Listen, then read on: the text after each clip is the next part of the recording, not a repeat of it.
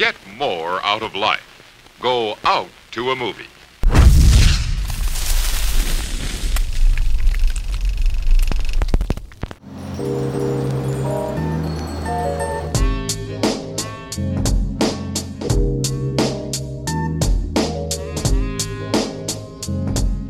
Ya llegó y ya está aquí. Bienvenidos a CineX, el podcast de cine de Hello There. Yo soy Ryan Fett.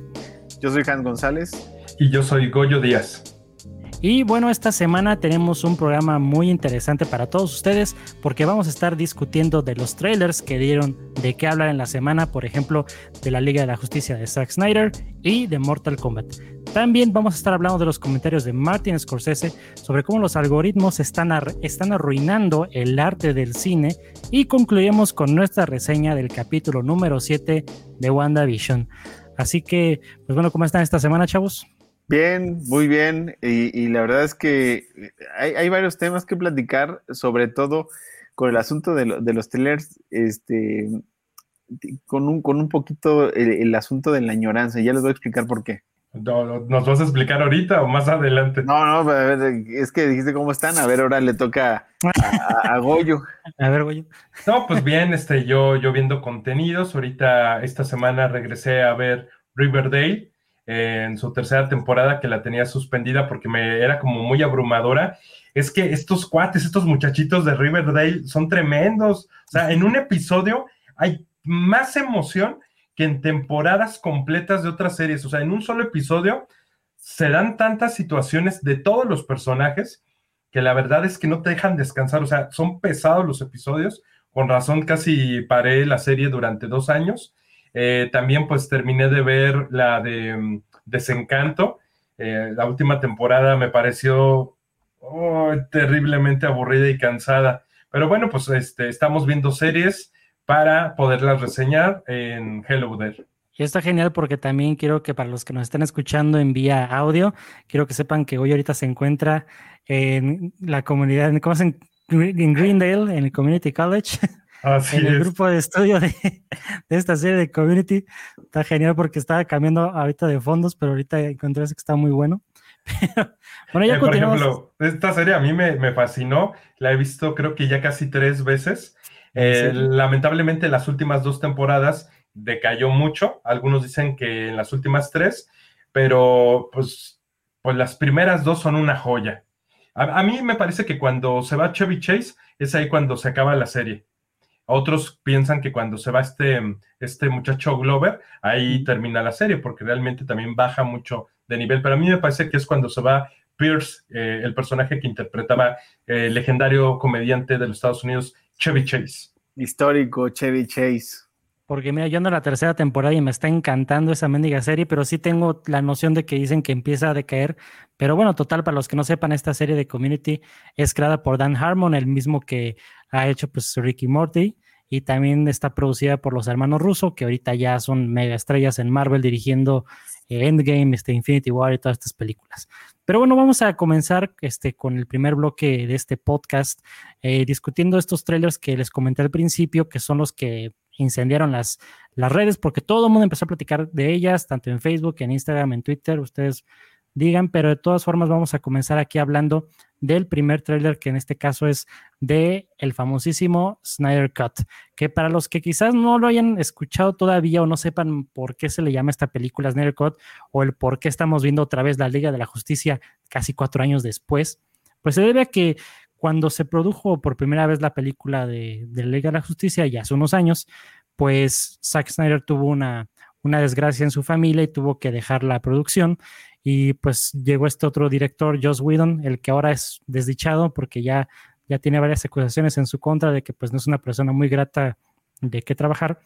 Y pues bueno, resulta que este señor llega, hace lo que quiere con la visión de Zack Snyder y pues la película terminó siendo bastante decepcionante para los que veníamos de ser fans de Batman contra Superman y todo este universo que estaban planteando y pues fue un descontento general. Después empiezan los rumores, esta leyenda urbana que existía por ahí en los en las bóvedas de Warner un corte de Zack Snyder íntegro con su visión.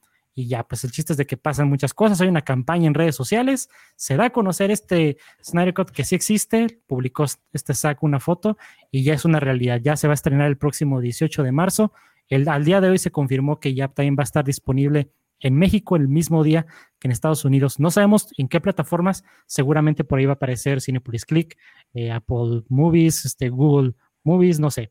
Pero cuando tengamos información se las haremos saber. Ahora vámonos de lleno al trailer.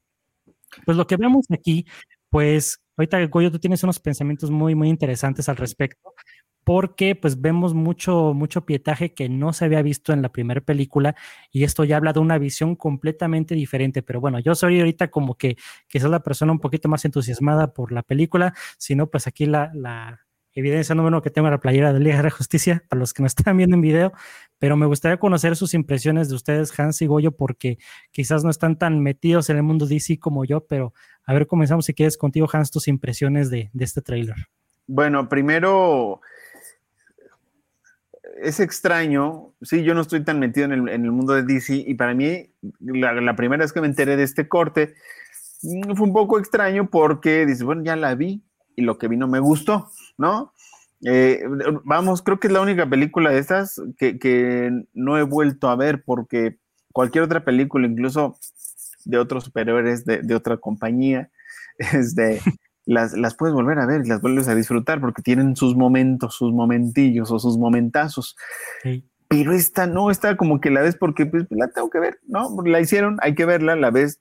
Yo no recuerdo una parte que me haya entusiasmado mucho de la película. Hay cosas que obviamente los personajes, pues, pues sí te gustan, pero eh, sabemos que este nuevo corte va a ser de poquito más de cuatro horas. Eh, lo que vimos en el tráiler lo que vimos en el tráiler es, eh, lo platicamos con hoy, cosas que dices, ay, eso lo vi o no lo vi. Entonces son cosas nuevas y eso ahí es donde nace la curiosidad. Por ahí alguien me decía, pero es que va a durar mucho. Y les dije, oigan, si en una sentada vi de Irishman, no, que no, no, a lo mejor eh, en pedacitos, no lo sé. Hay que estar ahí sentado viéndola para ver qué pasa. ¿no? Entonces, o pensar que te vas a aventar un maratón para que la veas, ¿no?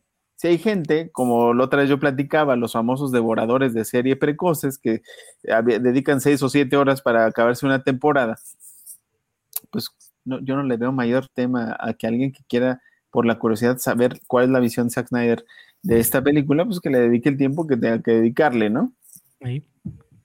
A ver, tú, yo. Bueno, pues em, a mí pasan varias cosas. La verdad es que las películas no me han gustado, creo que ya lo he expresado. Me ha gustado La Mujer Maravilla, el concepto, no tanto las películas, sino pues la interpretación de Gadot. Me ha gustado, me ha gustado mucho. Eh, Shazam también. Pero bueno, eh, yo, yo te preguntaba a Brian hace rato antes de comenzar el podcast sobre, o sea, porque tenía dudas, porque yo hasta me cuestionaba y decía, ¿en verdad habré visto la película de la, eh, la Liga de la Justicia? Y sí, o sea, tengo recuerdos de haberla visto y haberme enojado porque me pareció un bodrio, me pareció basofia, se me hizo muy mala. Y, el único momento que yo detecto de mis recuerdos de esa película era cuando combaten al pueblo de, la Mujer Maravilla, a las Amazonas. Y, obviamente ahí ya me acuerdo que en algunas redes sociales se compartía que había existido pues unos cambios en, en el diseño 3D de los personajes que eran los villanos o los que violentaban a estas mujeres en, en, esas escenas, ¿no? Eh, y ahora sí, completamente, parece una película totalmente diferente. Yo lo que me preocupa, bueno, son varias cosas que me preocupan. Una es cómo puedes mantener ese ritmo durante cuatro horas de una buena película. O sea, pocas las logran, ¿no? Como tipo El Señor de los Anillos, que puedas estar sentado en una sala de cine, que ahorita pues ya es otra situación, pero ¿cómo puedes tener la atención de las personas con un argumento que tiene que ser conducido durante cuatro horas. Por eso es que a mí me hubiera parecido interesante que lo hubieran diseñado como a manera de eh, mini episodios o episodios de 40, 50 minutos o diferentes entregas, ¿no? Incluso que se liberara una entrega por mes o una entrega por semana. Eh, hubiera estado interesante, ¿no? Eh, el haberlo diseñado como en un formato de miniserie. Creo que eso hubiera mantenido como la expectativa y la conversación, como lo hemos platicado aquí, hubiera mantenido la conversación durante un mes, dos meses o durante el mes completo, ¿no? Dependiendo de, cómo quisieran hacer el formato. Por eso creo que va a estar interesante. Em, lo que me preocupa hay, hay, una cosa que me preocupa y realmente no me preocupa, porque hay otras cosas que sí me están preocupando en esta época de la pandemia, pero digamos que como cinéfilo, em, lo que me cuestiono es, ¿qué pasa si con el corte de Zack Snyder nos enseñan que este Batman sí está chido? ¿Qué pasa si con este corte de Zack Snyder nos demuestran que el guasón de Jared Leto, pues no es una farsa, que sí está chido? Entonces, ¿qué va a pasar? ¿Van a reintegrarlos? Porque pues ya hay un compromiso de la película con, con este muchachito, este, Pattinson. Del, así, ah, Robert Pattinson, que a muchos sí les gusta, está bien. Entonces, pues ya va a salir esa película, ¿no? O sea, va a tener su momento. Pero entonces van a ser varios multiversos donde uno, Batman vuelva a ser este Ben Affleck y Jared Leto sea The Joker. Eso, es lo que me cuestiona. ¿Qué tal si este Zack Snyder llega a ser tan bueno, que, ojalá lo sea, que entonces este, tengan que reintegrar a ese universo a estos cuates que ya los habían descartado? Sí, porque mira, a mí me pasa también eso de que casi me asusta, pero me gusta, porque es precisamente, precisamente es, dicho de la mejor manera, porque es este precisamente eso. O sea, yo que sí fui fan de la visión de Zack Snyder de cómo trató los personajes, aunque obviamente yo estoy en desacuerdo que Batman mate, porque pues obviamente va en contra del personaje, pero todo lo demás siento que era una propuesta diferente. Porque ya lo hemos comentado aquí en el podcast de diferentes formas, que actualmente el cine de superhéroes, al menos con Marvel, tiene una fórmula que le ha funcionado muy bien, pero que al final del día, como cinéfilo, a ver si quieres algo más, pues termina siendo más de lo mismo, pero no necesariamente es algo malo, porque pues es una, son películas disfrutables que cumplen su propósito, pasas un buen rato y terminas la película contento. Pero con estas de DC, eh, promovieron un poquito de temas un poquito más densos, la ejecución se puede cuestionar si estuvo bien o no, pero al menos las películas de Zack Snyder manejaban mucho simbolismo, manejaba un aspecto visual muy impresionante, la verdad, que se podrá cuestionar a Zack Snyder su manera de contar historias que a lo mejor a veces no sabe cómo tratar a los personajes, cómo contar una historia un poquito más este, sin complicaciones, pero no me van a negar que las tomas que él hace las puedes casi este, enmarcar y poner en una sala y parece una pintura. O sea, este cuate sabe cómo cuadrar y cómo capturar la esencia de los personajes de DC. Y aquí Goyo me está haciendo una cara porque no me está creyendo lo que le estoy diciendo. Pero, pero eso es lo que me agrada de Zack Snyder. Y eh, también hablando de otra cosa que estabas comentando, Goyo, del formato de la película, originalmente iba a ser una serie, iba a ser de cuatro episodios, cada uno de una hora. No habían dicho cómo iba a ser su formato de distribución, si una cada semana o una cada dos semanas, no sé. Yo también siento que hubiera sido algo interesante porque, como hemos dicho aquí, se alarga la conversación por más tiempo y nos da más chance de estar escarbando cositas. Si no, lo vamos a hablar después, pero cómo nos ha ido con WandaVision, con todo ese tipo de cosas, ¿no? Pero también yo me cuestiono cómo va a estar eh, que una generación nueva o que a lo mejor no le interesa demasiado, cómo capturar su atención por cuatro horas. Porque si de por sí muchos veían como una fuerza de voluntad tremenda el ver una película como Endgame, que era, venía con toda la carga de ser la última de Marvel que en esta fase, que iba a tener tantas consecuencias y duró tres horas y media y hubo personas que decían que la sentían muy larga, pues ahora imagínate, llegan con esta de DC que no es tan popular como Marvel y ahora échate cuatro horas de esa película, pues como que uno que es fan, pues contento, ¿verdad? Pero para los que no, sí está un poquito complicado. También este, como para los que no sepan, en la siguiente película de Flash que se estrena el próximo año, ya se confirmó que va a regresar Michael Keaton como Batman, para, para infortunio de Goyo, que no le gusta para... Para los que, que, están viendo esta transmisión, váyanse a YouTube. Bueno, ya están en YouTube o tal vez están en Facebook, en donde estén, o si lo están escuchando en Spotify, terminen el episodio y se van a YouTube y buscan nuestro episodio especial de, del videoclub, eh, cuando Cinegeeks, que antes se llamaba el videoclub, y busquen Batman de 1989. 89. Y, escuchen, las opiniones de estos chavales y la mía porque... a ver cómo Goyo odia con odio jarocho esta película de Batman y a Michael Keaton en específico como Batman. Pero mira, va, a estar interesante porque esa película de Flash no solamente va a regresar a Michael Keaton, va a estar según por última vez Ben Affleck. Pero esto es lo que tú dices, Goyo. ¿Qué tal si en esta película de Zack Snyder resulta que, como muchos decíamos, que Ben Affleck era un buen Batman, pero resulta que sí era muy bueno y que a la gente ahora ya le gusta. Y ahora este Joker de Jared Leto que pinta que va a ser su redención del personaje después de lo que sucedió con Suicide Squad. Y es eso, son muchas interrogantes, pero pues bueno, al final del día, qué padre que se le dio la oportunidad a Zack Snyder de cumplir su visión, pero pues es un arriesgue de, Warner Brothers a ver qué pasa. Ojalá y lo lleguen a integrar de una vez, por última vez quizás a Zack Snyder, pero él dice que no hay planes para una segunda parte, que casi esta es su, ya su despedida de DC. No sé. Pues yo creo que también, eh, considerando que esta película tiene un significado fuertísimo, muy, perdón, muy fuerte en, en, su vida personal, tal vez es una forma de él ponerle la, la tapita al frasco, ¿no? Mm. Yo, o, creo. O de darles, darse la oportunidad de ir a otros estudios, a hacer otras obras. Imagínate un Zack Snyder en Marvel o con otra franquicia. Estaría interesante. No, yo creo que estaría bueno. ¿Tú qué pues, La verdad no me lo imagino porque creo que, creo que, creo que el estilo de Marvel va incluso más allá de los directores.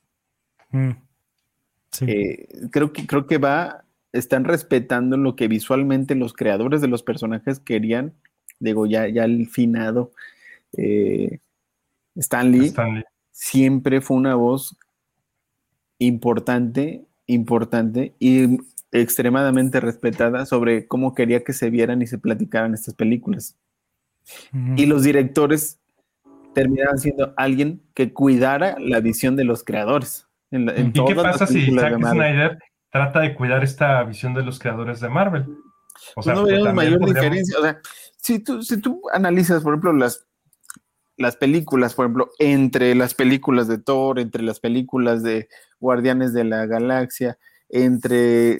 no notas una diferencia, es... la verdad es que no, está muy cuidado, es decir, eh, no nos salimos de esto eh, y, se preocupan pues por la dirección, es decir, porque los actores hagan bien su trabajo, porque, mm. porque la producción salga en los tiempos que, la, que la, la, la marca lo requiere, porque los tiempos para Marvel eran exactos, o sea, su forma de ir alimentando con sus contenidos y saber lo que ibas a esperar, porque incluso ellos eh, casi, casi patentaron el tema de después de los créditos, ya, ya irte metiendo la cosquilla por lo que venía, aunque la otra película fuera de otro director. Sí. ¿No? entonces, entonces ahí, ahí lo que prevalece por sobre el director es la, la, la estructura y el plan que ellos tenían, eh, digamos, el, el master plan. Yo por eso creo que, creo que ellos ya están sentados en eso, les ha funcionado, ha sido, yo creo, lo más exitoso que han hecho. Eh, por ejemplo, recuérdame el nombre, mi querido Brian, del, del gran, bueno, no, ya no te sabes cómo le es, pero, pero ¿quién estuvo a cargo de, de Mandalorian? este, John Favreau. John Favreau, sí. Entonces, ¿qué películas hizo él de Marvel? Las Iron Man. Las uno de Iron Man. la, una y la dos. Uno y dos de Iron Man. Sí. Y recuerdas que la tres este, pues ya no fue así como que tan, eh. espectacular. Para mí la mejor es la dos. Pero nos dimos cuenta del potencial de este hombre hasta Mandalorian. Acá en estas películas son buenas, pero cuidó esta estructura. En Mandalorian fue cuando dijimos, ándale. Ahí tuvo la libertad de decir, yo quiero darle este tratamiento, quiero darle esta intención, quiero hablar con este tono y quiero fortalecer estos personajes y darles esta proyección y ¡boom! Ahí es donde de verdad supimos quién es este John Favreau. Pues entonces tendremos que esperar a que otra franquicia atractiva del mundo geek este, pues retome, ¿no? Este, que emplee a Zack Snyder. Ahora que Hans nos platica que es difícil bajo esta estructura o este master plan de Marvel, pues que lo podamos ver con otras franquicias exitosas fuera de, de, la propiedad intelectual de Disney o de Marvel. Sí, porque de hecho ahorita creo que los planes más cercanos que él tiene es trabajar en una, eh, bueno, le llamo una adaptación fiel de la leyenda del rey Arturo, así que pues puede estar mm. interesante. Sí, porque una que nos entregaron hace unos cuantos años, como muy de época, pero también este actual, estuvo mala, o sea, estuvo muy mala, como con una interpretación de hombres modernos, pero en una época antigua, en una época medieval antigua, mala, mala. que todavía no la veo, es de Guy Ritchie esa película, pero siempre tengo la, curiosidad de verla, pero todo No, que está no, muy mala. no, no la No la, veas. no la veas, Brian. Mejor vuelve a ver Corazón de Caballero con Hitler. Sí, esa, esa hasta la tengo en DVD. eh, una ah, cosa formidable. me- yo esa película no me canso de verla. ¿En Sí, porque ahí hay una combinación de lo que te decía de, actuaciones de a como, porque ellos, eh, el, el concepto de adolescencia no existía en la Edad Media, pero ellos se comportan como adolescentes eh, en, un, en un escenario de Edad Media, pero se las crees, es agradable. Eso, eso, eso es uno de los grandes aciertos de estas, de estos atrevimientos de mezclar la visión actual, moderna, este, y no, y no tanto, porque es una película, creo que es del 2000, ¿no? Estoy Ya- ya viendo tiene de 2001, tiempo. sí. ¿Te acuerdas del 2001? baile? ¿Te acuerdas del baile en el castillo? Pues era un No. baile que no se iba, cruzaron y mezclaron. de- de mis mejores recuerdos de la adolescencia, estar sentado en la sala de cine y empieza la película con We Will Rock You. ¿Qué más ¿En quieres? ¿Qué más Sí. No, Brian, ¿no la has ¿No ¿No visto? la has visto? visto? Nunca la he No, visto. Brian, Y es que se me hacía cursi cuando era joven.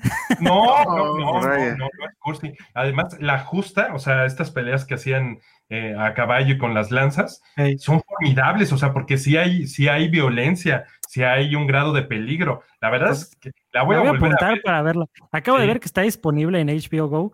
Ya no tengo HBO Go, pero la voy a. Voy a ver con la consigo. Creo que la puedo rentar en Apple.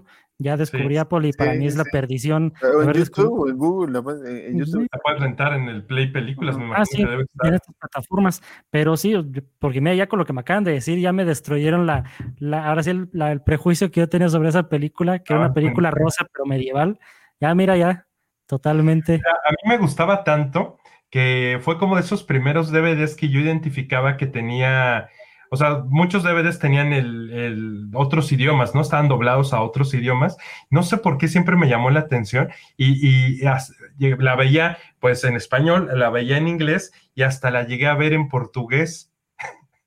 Me, me gustaba tanto, la disfrutaba, entonces que era como querer tener más, pero de una manera diferente, porque pues ahí se quedó, no tuvimos más. Y ahí va un dato. En esta película tiene un papel muy importante esta actriz que nosotros conocimos como Lidia Rodarte Quail. Ah, En era ella. Es Ah. ella, pero muy jovencita, tenía como 21 años en esa época. No puede Ah, ser, era Sí, ella. sí, sí. sí. Oye, ¿qué crees que sí está disponible en Play Películas, que es la plataforma de, de Google? Eh, 30 pesos, corazón de caballero. Uh, ¿Qué pues no sé. Ya tengo ¿Qué plan para el fin de semana. Sí, es una gran, gran película. La verdad, de, de, de las cosas bonitas que nos dejó Heath Ledger. Que en paz descanse. Y para terminar de este comentario de, la Liga de la Justicia de Zack Snyder, les recomiendo que ya para esta fecha ya va a estar en nuestro canal de YouTube un video que por ahí le titulé Siete razones por las cuales el corte de Zack Snyder va a ser mejor que la del 2017, para que no se lo pierdan. Y si no, no se han suscrito a YouTube, suscríbanse a nuestro canal. Estamos subiendo contenido de reseñas, películas, series, ustedes digan. Y bueno, vamos a continuar con esta discusión de trailers, que el segundo que también fue un, un hit en redes sociales fue por fin el trailer de Mortal Kombat. Ya por fin se nos acaba de borrar sus recuerdos de los noventas con una película que fue disfrutable, fue, aunque era medio rara, pero a mí sí me gustaba. No es la mejor película, pero Yo les decía al inicio que, que era un tema de, de añoranza, de nostalgia, porque creo que yo todavía iba en la secundaria cuando salió esta película de Mortal Kombat, en los noventas, ¿sí? mm, Y, y como vino inmediatamente después de la película Street Fighter, la última batalla con, Jean, con Jean-Claude Van Damme, es que es uno de mis ídolos de la infancia, Jean-Claude Van Y Damme. este Julia, ¿no? ¿Cómo se llamaba este señor Julia? Eh, Raúl Julia murió, él murió en el rodaje de esta película, eh, eh, que venía a ser de Homero Adams también. Eh, fue muy mal Street Fighter, hay que decirlo. uh, sí. Hasta yo de niño decía, "Ey, no manches, ¿no? Sentías una ¿Por qué me dice decepción La buguet. Eh, eh, sí, era una decepción tremenda. Y yo recuerdo que un poquito de tiempo después vi el tráiler de, de la película Mortal Kombat y me gustó que tenía muchos efectos, los rayos, los poderes, todo.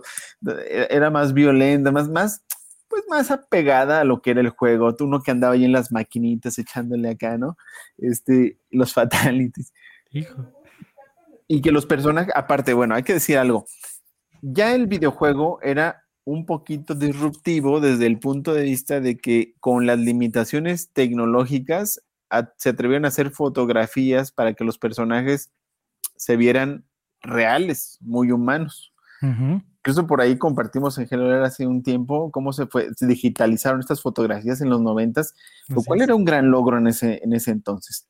Y creo que eso fue una de las cosas que lograron diferenciar el videojuego. Bueno, ahora yo me hacía una pregunta hace poquito cuando sale este nuevo tráiler.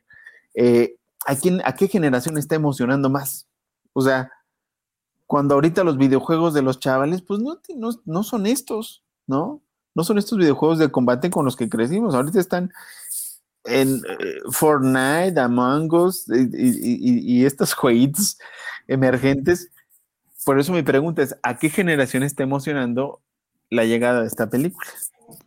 Pues definitivamente a nosotros. Perdón, Brian.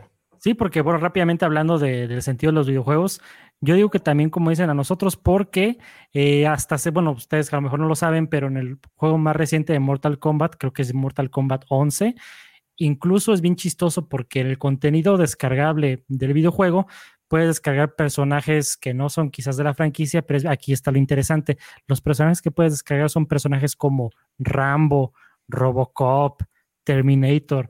Os estoy hablando de franquicias de los años 80 que es gente con la que creció y disfrutó el juego. Y es, vamos, un, un juego de esta generación del Play 4 y que ahora también con el PlayStation 5 y lo demás ya está actualizado el, nuevo Mortal Kombat, sigue siendo su mercado meta, pues el mercado que somos nosotros porque se comprueba ahí con el contenido descargable. Y es que pues pasa que en estos juegos de Mortal Kombat desde hace mucho tiempo la gente los mudeaba, eh, ponía estas donde salía Peter Griffin, salía Homero Simpson, eh, bueno, salía la Chilindrina, sacaban a Don Ramón y salían peleando. O sea, salían con muy mala calidad. Chávez, pues, bueno, pues, bueno, no, no sé si, si al chavo lo ponían, pero sí me tocó ver a la Chilindrina, a Don, Ramón, y a estos personajes ahí, este, como participando con estos mods, con estas modificaciones que se les hacen en los juegos. Entonces sí me parece algo muy atinado. Le dicen, de todos modos los van a modificar, pues mejor lo hacemos de manera este, regulada o a través del un uso adecuado de la propiedad intelectual y va a ser atractivo. A mí les quiero platicar, este trailer me encantó, se me hizo formidable, me generó una añoranza, estaba como, como este mm, Flanders eh, en Los Simpsons cuando grita así como, como, como Sí, así, ah, así estaba yo todo emocionado, porque, o sea, son, son parte de tu infancia y y ver esa emoción a Sub-Zero, a Scorpion o Raiden, a Luke Cage y, verlos con los efectos de ahora. Sony. Eh, ¿Cómo se llamaba el cuate este Goru? El que tenía como cuatro o seis brazos. ¿Goro? Eh, se me hizo bien logrado. Es que es como cuando, no sé, apareció el Spider-Man de mm, Sam Raimi, pues ya la tecnología del momento le permitía poder hacer un Spider-Man digno, ya uno que no estuviera disfrazado en mallas que se les vean las costuras y con buenos efectos. Entonces creo que eh, la película que tuvimos en la infancia no fue tan mala, pero bueno, no fue, no fue tan perdurable. Pero esta película tampoco creo que vaya a perdurar, pero creo que va a ser un buen artículo de, consumo que vamos a disfrutar. Eh, me parecieron los efectos increíbles, estoy maravillado. La selección de, de los actores me gustó, porque no es como lo que platicó este Hans hace un momento con Street Fighter, que pues era Jean-Claude Van Damme, que es bueno para sus propias películas, pero no como para interpretar a un personaje de la ficción que proviene de los cómics, donde tú querías verlos con los trajes de los cómics, o a veces mejor como en el tema de los X-Men, que no los querías ver con los trajes amarillos tal cual, pero, pero sí que se viera que eran X-Men. No sé, creo que es excelente este tributo de Mortal Kombat todo, fue rescatado de manera muy precisa por lo que vemos en el, en el, en el, en el trailer. Golpes, muerte, fatalities. fatalities. Entonces, eso es lo que daba el juego y eso es lo menos, digamos que son los mínimos que te tiene que dar la película. Completamente, porque yo también estaba, como Goyo dice, es de las pocas veces que viendo un trailer casi casi no se me bajaba la sonrisa de oreja a oreja, porque desde el momento en el que vemos esta imagen de Sub-Zero que le agarra los brazos a Jax y se los destroza como, como un fatality, como dije, es que es un fatality, o sea, no fue como, no es una escena violenta, es un fatality literal. Y igual cuando ya en la parte final del trailer vemos a que me encanta la elección de los actores porque me encanta que no sean famosos, O sea, porque tiene, tiene un grado de, no sé cómo se le puede llamar en español, pero en inglés le llaman cheesiness, cuando es como, cuando dice estas frases cursis o así, balancea muy bien todo. O sea, tiene una buena dosis de gore, de sangre, de acción, de cheesiness, de todo esto. Muy bien, que era bien difícil que lo, que lo pudieran lograr, pero yo creo que se está logrando. Ah, como cuando sale un cuate este y dice como game over o finish him. Ah, de finish him, que es Kano. Ajá, y que dice no sé qué. Te da risa porque es una frase cursi, pero funciona. No, no sé cómo lo hicieron, pero funciona. Y, la parte final que me encanta también es cuando veo a Sub-Zero, que es mi personaje favorito, que es este, bueno, en, en el juego es B-Han y todo esto. Me encanta ver el uso de sus poderes y me encanta que usan algo de los nuevos juegos de Mortal Kombat, que, hace este movimiento que corta a Scorpion, congela la sangre, la vuelve una daga, se la clava, después crea una pared de hielo y lo avienta y la destroza. Yo estaba así, es que es como el juego. O sea, yo un día lo comenté aquí que las películas de videojuegos son bien cañonas porque es difícil que repliques lo del juego. Y esta es la primera vez que yo estaba, es que es igualito el juego, lo lograron, así estaba yo. Además, no les da como un aire, no sé si se acuerdan que hace unos años hubo un canal de YouTube que se llamaba Máquina o Máquina ah. eh, algo y que hicieron como una miniserie muy cortita de Mortal Kombat. ¿Se acuerdan que hubo como unos cortometrajes? Me, recordaba mucho como a ese color y como a esa esencia.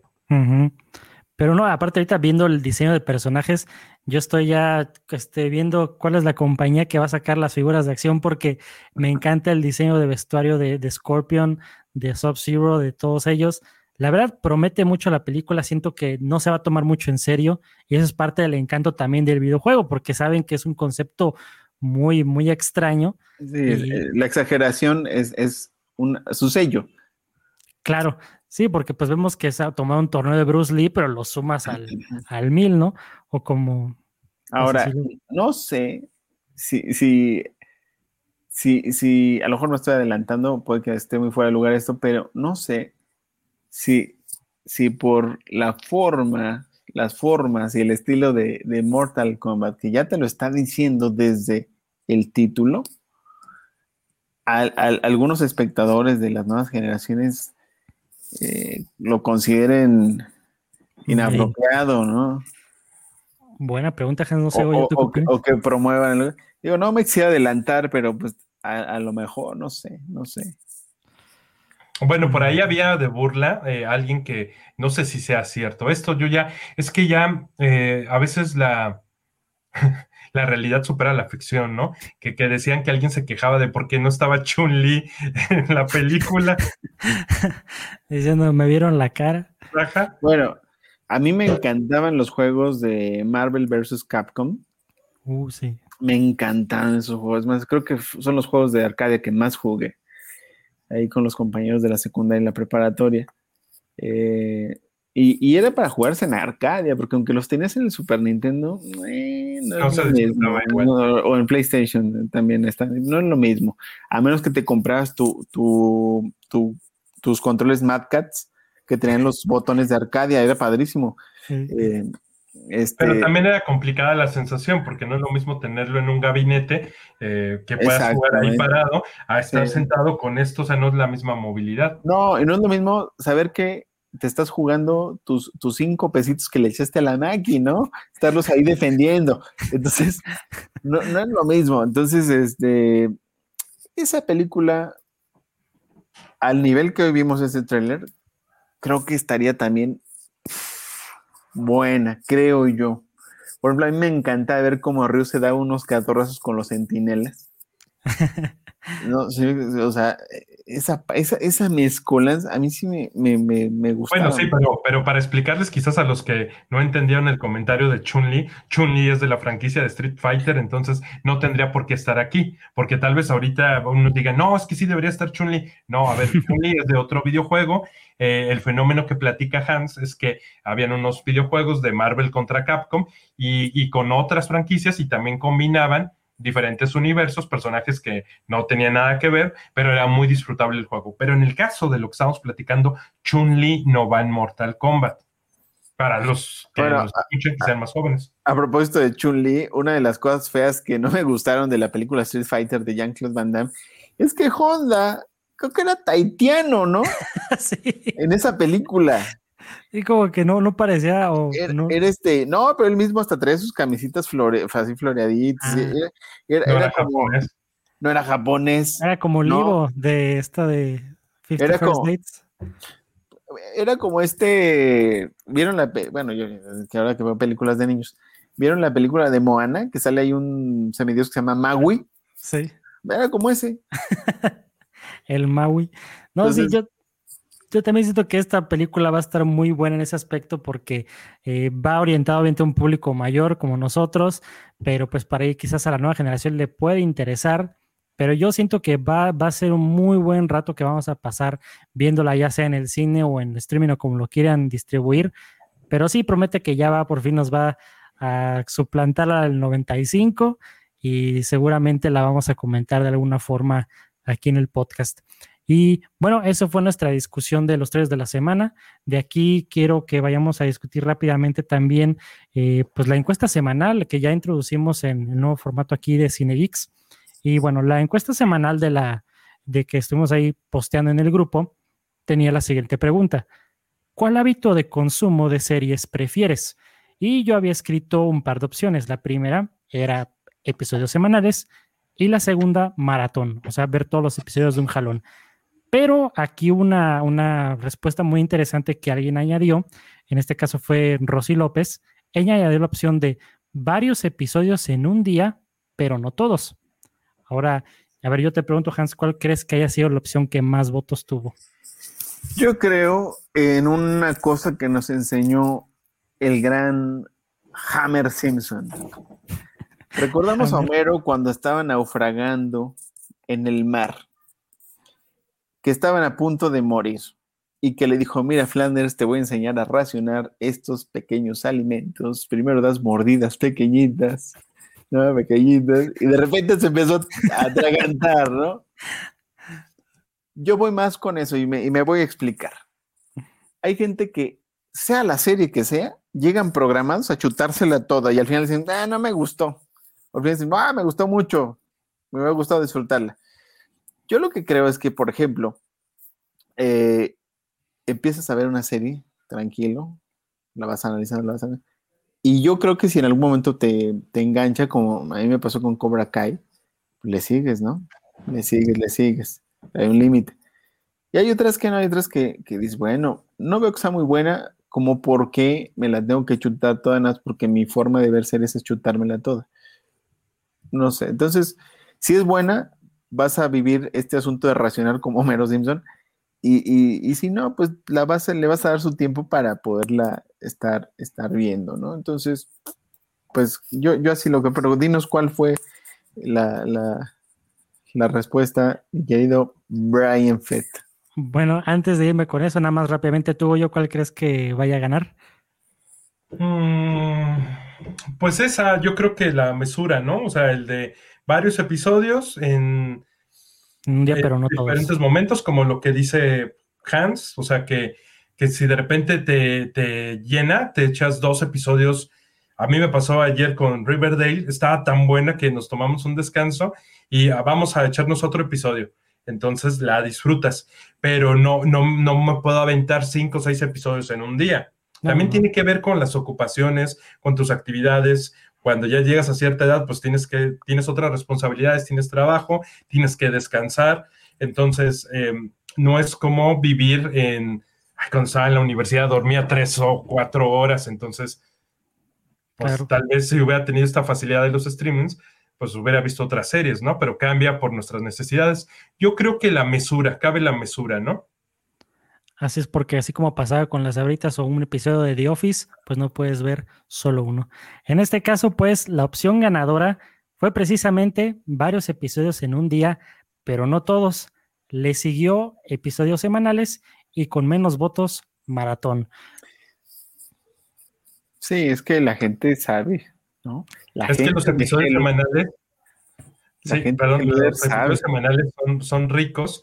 Si de repente tienes, por ejemplo, en nuestro caso, los domingos vemos Ataque a los Titanes y tienes que esperar una semana, pero sabes que el viernes va a estar WandaVision y si hubiera otra serie intermedia que se estrenara los miércoles, dices, ah, o los martes, vamos a ver ver el Cold Soul. Exacto, entonces el martes. estaría bien a gusto de que dices, ya estoy esperando el martes. Y chin, es esperar una semana más, pero en medio tengo un viernes donde tengo WandaVision. Y chin, es esperar una semana más, pero eh, el domingo vamos a ver Ataque a los Titanes. Entonces, estaría padre que buenas eh, series fueran semanales y no estuvieran todas, no se estrenaran todas el mismo día, que les dieran una buena distribución. Así es. Y bueno, con este tipo de temas de lo que estamos hablando del streaming y de toda la distribución y todo, quiero que vayamos, eso conecta muy bien con este nuestro siguiente eh, pues bloque, que en este caso es discutir rápidamente unos comentarios que dijo por ahí Martin Scorsese sobre pues la industria del cine actual. Nada más que bueno, para los que nos están viendo en YouTube, voy a ver cómo le puedo hacer para que nos puedan ver aquí. Pero si no, no hay problema. Total, aquí yo lo voy a leer. Bueno, resulta que eh, como contexto, Martin Scorsese escribió en una famosa revista de Estados Unidos conocida como Harper's Magazine, escribió un ensayo en el cual se lo dedicó al famosísimo y muy respetado director italiano Federico Fellini, y cual este ensayo le tituló Il Maestro. Y pues bueno, dentro de, estos comentarios que él escribió en este ensayo, pues eh, hizo, su, hizo hacer saber su pensar sobre la situación actual de, del streaming y de cómo afecta el cine y todo eso. Y bueno, les quiero leer rápidamente unos, unos este, renglones aquí de su ensayo. No quiero leer todo porque pues, nos va a consumir bastante tiempo. Así que bueno, esto comienza más o menos así. Hace tan solo, Perdón, perdón. Adelante, Brian. quiero, saber esa referencia que ibas a decir. Sí, sí, sí. Eh, eh, son estas líneas del, maestro Martin Scorsese. Qué buenas películas nos ha dado. Pero es interesante lo que, lo que vas a compartir. Yo, yo sé un poquito por dónde va, pero por favor, Brian, da lectura y a que dichachi. y dichachi. Hace tan solo 15 años, el término contenido se escuchaba únicamente cuando la gente debatía sobre cine con seriedad y era contrastado y comparado contra la forma. Después, de manera gradual, se utilizó más y más por la gente que se quedó a cargo de los medios, la mayoría de los cuales no sabían nada sobre la historia del arte e incluso no se preocuparon lo suficiente por pensar que debían hacerlo. Contenido se convirtió en un término empresarial para todas las imágenes en movimiento, llámese una película de David Lean, un video de gatos, un anuncio del Super Bowl, una secuela de superhéroes, etc. Se le relacionó, por supuesto, no con la experiencia cinematográfica, sino con el visionado en casa, en las plataformas de streaming que han terminado adelantando a las salas de cine, igual que Amazon adelantó a las tiendas físicas. Él dice dos pensamientos, este es el primero, si quieren comentaros sobre este primero. Eh, tiene un punto que ah, yo coincido primero. Eh, la cinematografía, efectivamente, eh, eh, desde su nacimiento, tiene el acierto, bueno, no el acierto, sino que naturalmente evoluciona como una cuestión de producción conceptual con una visión artística. el arte tiene como varias misiones, pero una de las más importantes es representar el mundo que se conoce o crear mundos ideales a partir de lo que se conoce. Eso tiene una profundidad por sí mismo, por sí misma. Entonces, cuando cualquier imagen en movimiento, es donde yo coincido, se trata de poner al mismo nivel creo que no solamente es algo que le pasa a la cinematografía en muchos ámbitos. Es como si dijéramos, cualquier cosa que nos llevamos a la boca para estar vivos es gastronomía, pues no, no es gastronomía. ¿Me explico? Cualquier trazo que yo haga sobre un canvas va a ser eh, arte plástico, pintura, no cualquier trazo. Eh, la apreciación artística eh, y la cuestión artística y la cinematografía como el séptimo arte, pues tiene un lugar ganado históricamente desde sus orígenes y es ahí donde viene este comentario en el cual yo, yo, yo coincido. Aunque yo no satanizo los otros contenidos. Los otros contenidos tienen su naturaleza y tienen su importancia y tienen su relevancia. También tienen su, su, su gran significado para quienes lo consumen. incluso muchos de esos contenidos han evolucionado y terminan convirtiéndose en cuestiones artísticas, pero que de entrada estén en el mismo nivel es, es algo en lo que yo coincido y que creo que no es así. Así siento que cada uno tiene su lugar. A ver, Goyo, ¿tú qué opinas? Bueno, em, yo comparto esa visión de la cuestión artística que comenta Hans, pero voy a ser aquí como más práctico o en un sentido utilitarista, no porque yo lo sienta así, sino porque creo que, que esta visión romántica la puedes tener como él, si ya has producido cosas increíbles, si has dirigido, eh, pero al final es, es el fenómeno, yo, yo lo veo así, es el fenómeno que le pasó a Humberto Eco y le ha pasado a Mario Vargas Llosa. El mundo que les tocó vivir ya no es el mismo. Hay muchas cosas que ya les molestan. Es como en el caso de nosotros, cuando nos quejamos de es que ahora ya no aprecian, es que los serie consumidores de series precoces, es lo mismo, es una cuestión quizás que va por generación o por hábitos y costumbres, porque yo ya quiero abandonar eso de las generaciones. Yo creo que, que no es por generaciones, es por educación. O sea, la educación y los valores que tienes te llevan a que compartas eh, ciertos elementos culturales. Entonces, a lo que voy es, creo que eh, el mundo que ellos están viviendo, pues no, ya no es ni pinta de lo que ellos vivieron ni como entendieron el mundo. Entonces, para Humberto Eco, que se quejaba de los consumidores de Internet o de que accedían a contenidos en Internet y que ya no era lo mismo, al igual que Mario Vargas Llosa, que ya también se volvió una persona que, era muy respetada como escritor y, bueno, tuvo su momento político, ahora eh, ya la gente, pues eh, diarios como El País o algunos medios de comunicación le siguen dando voz a los que siguen vivos y suben sus ensayos y suben sus opiniones y eso está bien porque hay que tener esa multiplicidad de opiniones para que, para que no todo se vuelva utilitarista, como dice Hans, o que no se vuelva simplemente algo de consumo, pero la realidad es que es un consumo de masas. Entonces, yo creo que va a haber cabida todavía para el séptimo arte como verdadero arte, no como producciones audiovisuales entretenidas. Va a haber eh, los espacios, siempre los ha habido y va a seguir existiendo pero creo que ya se están quejando con amargura como nosotros nos quejaremos con amargura o ya nos hemos estado quejando con amargura en este podcast mucho tiempo. Entonces yo creo que le está pasando algo como a Humberto Eco, ¿no? Eh, estas, empezar a despreciar a grupos por, por su edad o por sus gustos.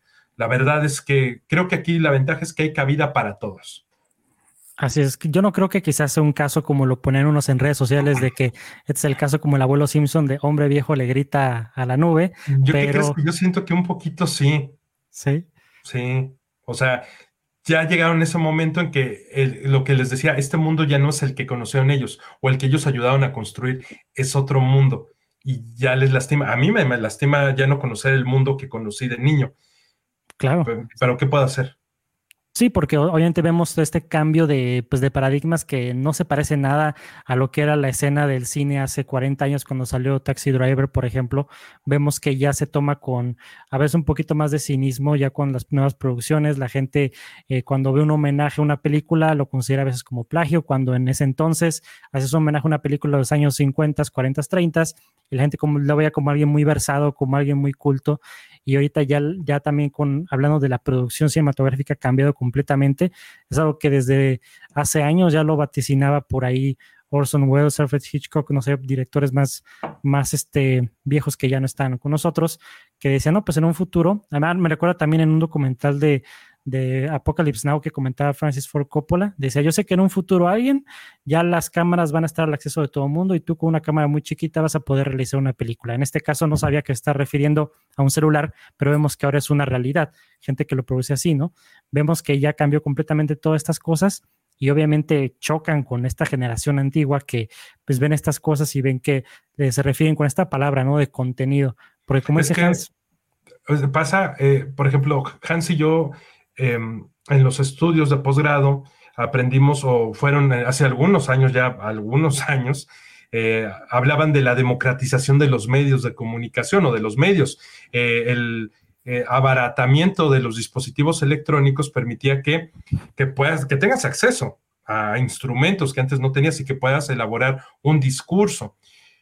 Que de todos modos eso, el, acceso a la tecnología no hace que tú puedas elaborar este discurso, necesitas una, parte cognitiva y otros elementos, como digo, culturales que te permitan construir e incluso formar una dialéctica. Pero, em, pero yo creo que ya es evidente que se han democratizado más los medios y el tema de la pandemia ha permitido que, que nosotros nos comuniquemos con el mundo eh, de una manera más sencilla, como este software que, estamos utilizando para hacer una transmisión, este, el estar en un soporte digital, eh, utilizar los, medios que, tenemos para eh, hacerlo en video, para hacerlo en audio, pero pues cualquiera lo puede hacer, ¿no? Y, también nosotros amargamente, y también los gamers y cualquier este, tribu podrá empezar a quejarse de ciertas prácticas, ¿no? Oye, ¿por qué estos tienen tanto éxito si es un contenido basura? Entonces, a mí me ha gustado, por ejemplo, escuchar mucho a nuestro amigo eh, Cuervo, porque constantemente le, le preguntan, oye, ¿no te molesta que hay gamers que son súper buenos, que, lo están haciendo su actividad, este, su actividad diaria, lo están haciendo un trabajo, y que de repente llegan chicas eh, que empiezan a enseñar o mostrar, eh, mostrarse, ¿no? Como, como, como si fueran un producto y llevan a cabo prácticas que no tienen que ver con, el videojuego.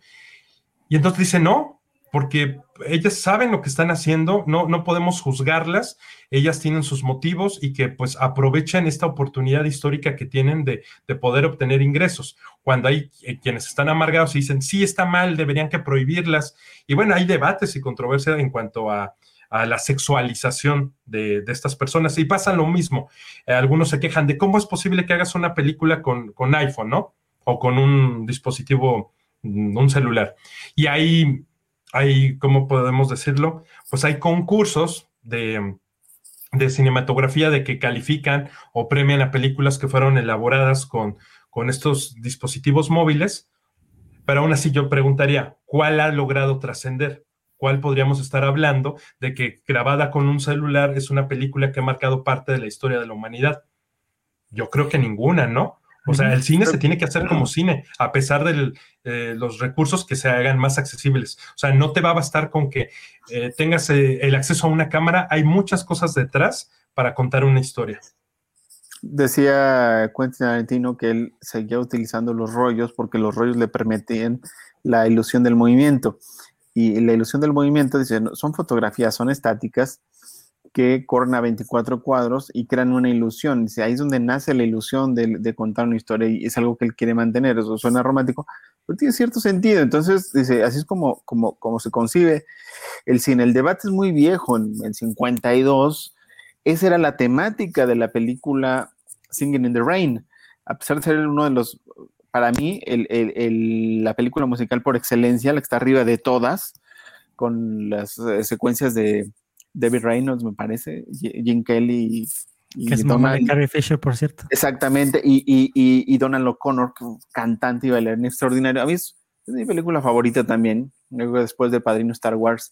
Para mí, Singing in the Rain también es una de las películas que no sé cuántas veces la he visto. Yo creo que sí la he visto más de 50 veces. Me quedo corto. Sascoche.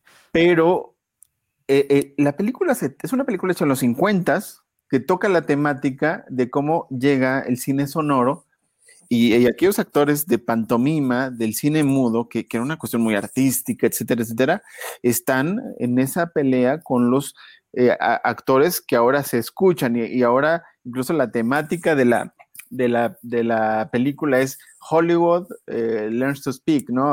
Hollywood aprende a hablar, porque, y entonces e, es un debate, pero qué interesante, porque es una película que agarra una temática vieja, pero que, pero sigue estando vigente. Entonces, ahí estaban los que se sentían amenazados porque, porque decían, híjole, es que llegan los actores de teatro y nos están dando en la torre los que hacíamos pantomima muda en el cine original, porque ellos decían, el cine original es blanco y negro y es mudo, ¿no?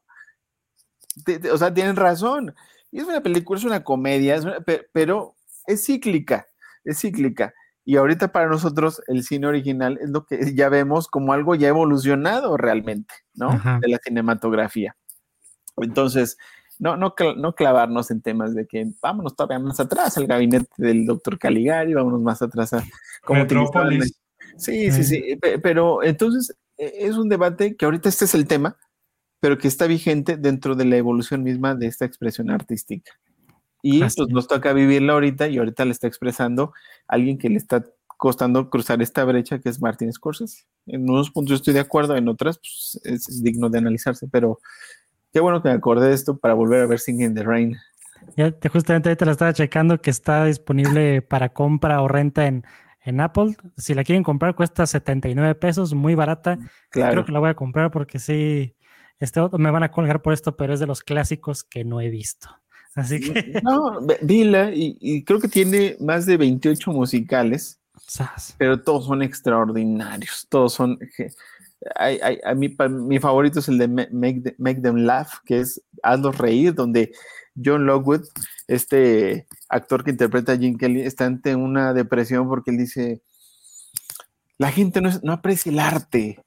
Y entonces él canta una canción donde dice, ¿qué quieres? ¿Tener al mundo a tus pies y resbalarte con una cáscara de, de, de plátano? ¿O interpretar a Shakespeare y morirte de hambre, ¿no? Mm. O sea, es, ubicarte, sí. Y, al final de cuentas le dice, cualquiera de las dos cosas, si las haces desde, ¿no? Le, mm. lo va a hacer, ¿qué es lo que yo quiero? Yo quiero hacer reír a la gente, ¿no? Y le da el mensaje. Y le dice, no te estoy diciendo que tú hagas lo mismo, te estoy diciendo que cada quien en su... Y, y se hace una reevaluación de propósitos, y ahí entra David Reynolds, que decimos la mamá de, de Carrie Fisher, que, sale, sale, hermosa, sale extraordinaria, sale majestuosa. Y, y, qué artistas tan completos todos. Todos cantaban bien, bailaban bien y tienen un timing para la comedia extraordinario. Me, me fascina esa película recomendación para el fin de semana. Y para el último, para ya concluir con esto de Martin Scorsese, su último comentario que también movió por ahí, este, en inglés le llaman, este, movió las plumas de mucha gente, fue este que decía, si los próximos visionados son sugeridos por algoritmos basados en lo que ya has visto y las recomendaciones están basadas únicamente en géneros o temáticas, ¿qué tiene que ver eso con el arte del cine? La curación no es antidemocrática o elitista, un término que usa tan a menudo que ha terminado perdiendo su significado. Dice, ya para terminar, es un acto de generosidad, estás compartiendo lo que amas y lo que te ha inspirado. Los algoritmos, por definición, están basados en cálculos que tratan al espectador como un consumidor y nada más. Yo difiero, yo difiero del señor, ¿por qué? Porque los algo, eh, o sea, hay, dos opiniones y yo creo que las dos son válidas. Por un lado, los algoritmos, pues tienen una eficacia matemática, o sea, vamos a hablarlo eh, científicamente. O sea, no, es como un antojo. A partir de los algoritmos va a depender del uso que tú hagas de ellos. Si tú como, como industria como generador y creador de contenido, como Netflix, utilizan los algoritmos para diseñar series, le vas a entregar al público lo que quiere. Y bueno, citando a este director de comunicación de la Universidad de la Complutense de Madrid en, el mundo ficticio de la película de tesis, esta película española, decía, tú dale al público lo que quiere. Decía, el, el cine español no, no crece porque estamos haciendo las obras que el director o el productor quiere. No le estamos entregando al público lo que quiere. Por eso nos aventaja el cine norteamericano. Eso lo decía en la película de tesis, un personaje de la ficción que era director de ciencias de la comunicación.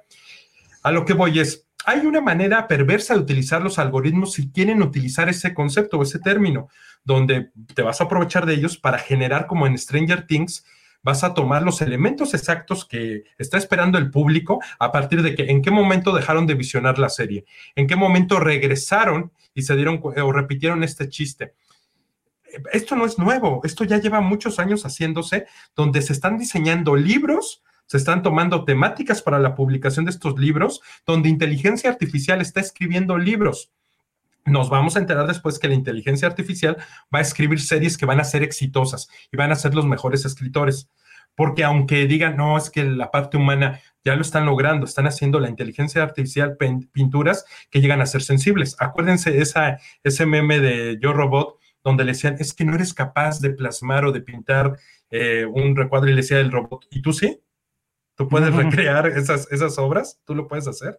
Entonces, a lo que voy es, Sí, sí puede haber un uso de los algoritmos como eh, con una situación de consumo, porque tienen que permanecer estos soportes, es obvio.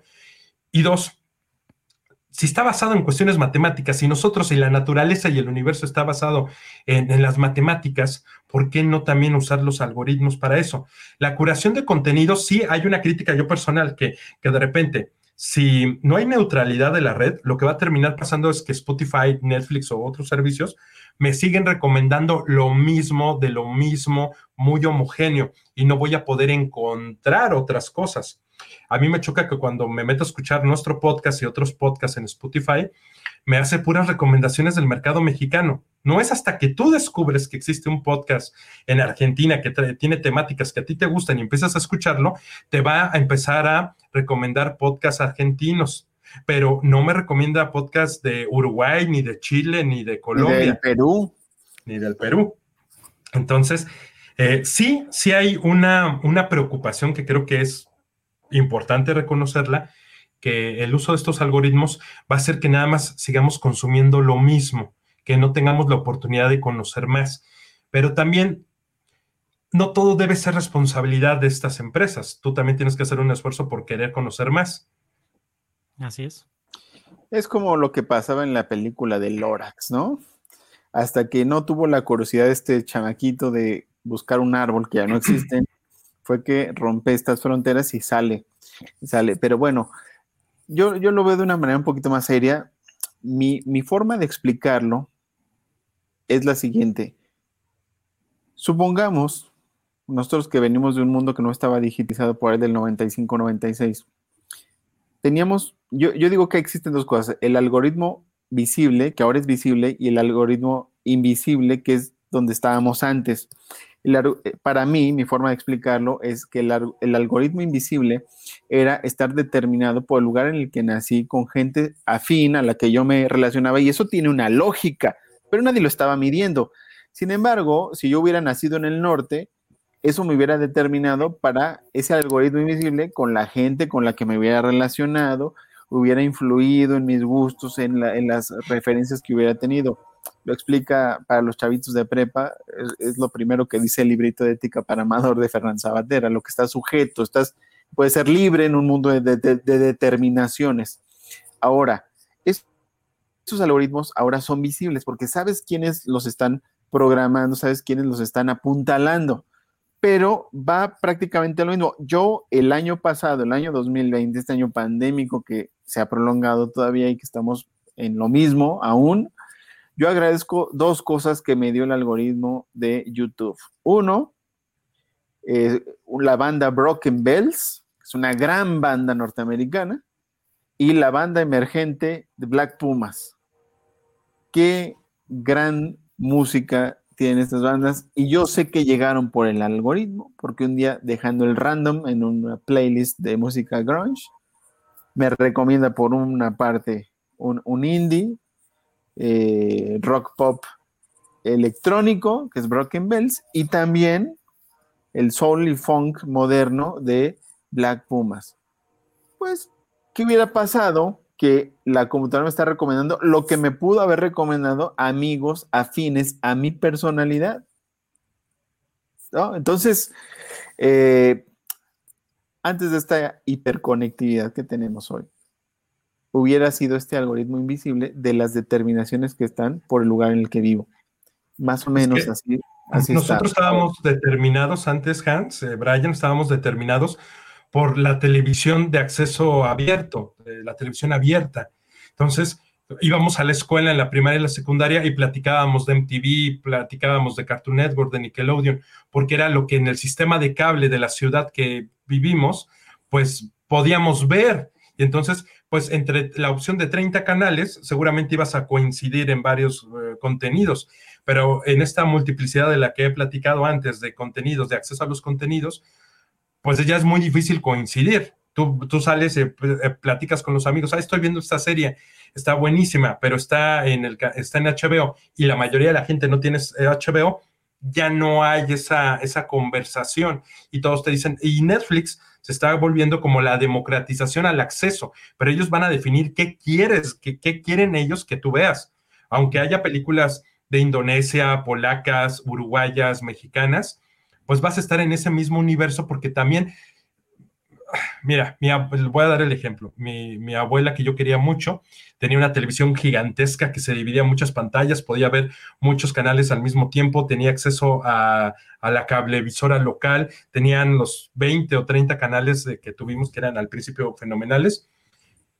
Y el canal, o sea, la tele no se movía del canal de las estrellas.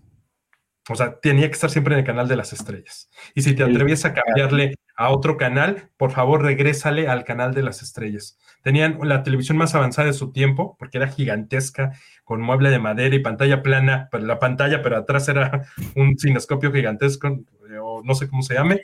Adentro había eh, unos enanos de ahí este, proyectando, ¿no? Es que estaba, grande, un mueble. Sin descanso. Pero, pero ¿cuál era la idea? Iba a ver el canal de las estrellas.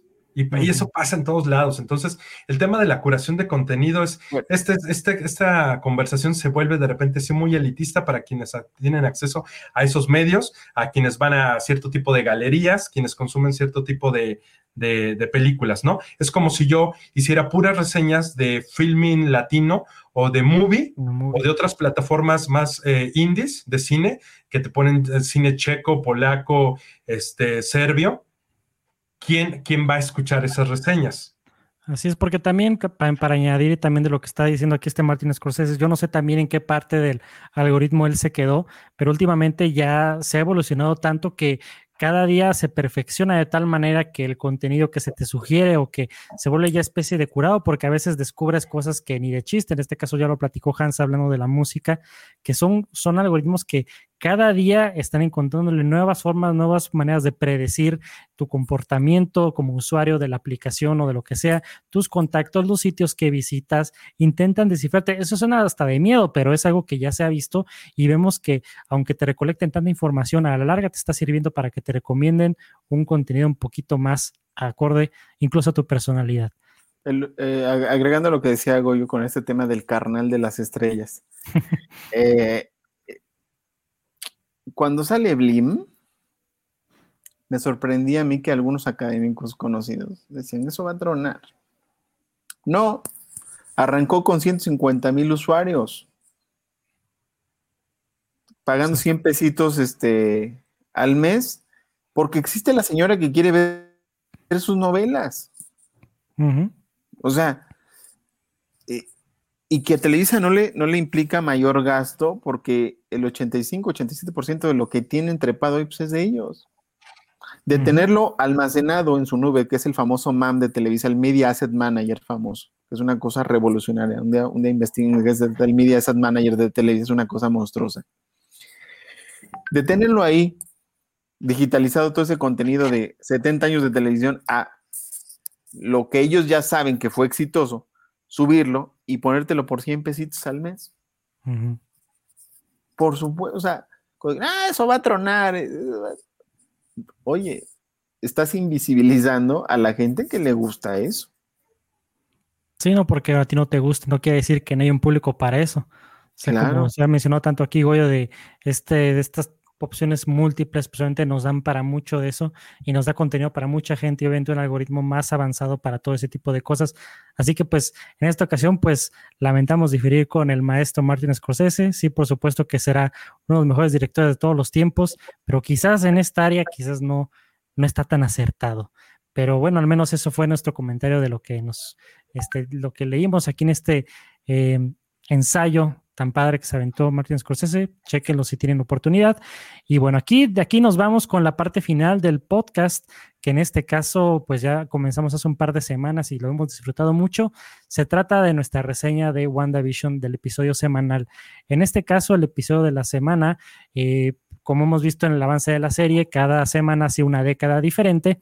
Y en este caso ya nos tocó ver ahora el nuevo milenio, ya la época de los años 2000 y con, con, en este caso, con el formato que, que corresponde a la época, que en este caso se fueron con un, con un approach de la serie de Modern Family.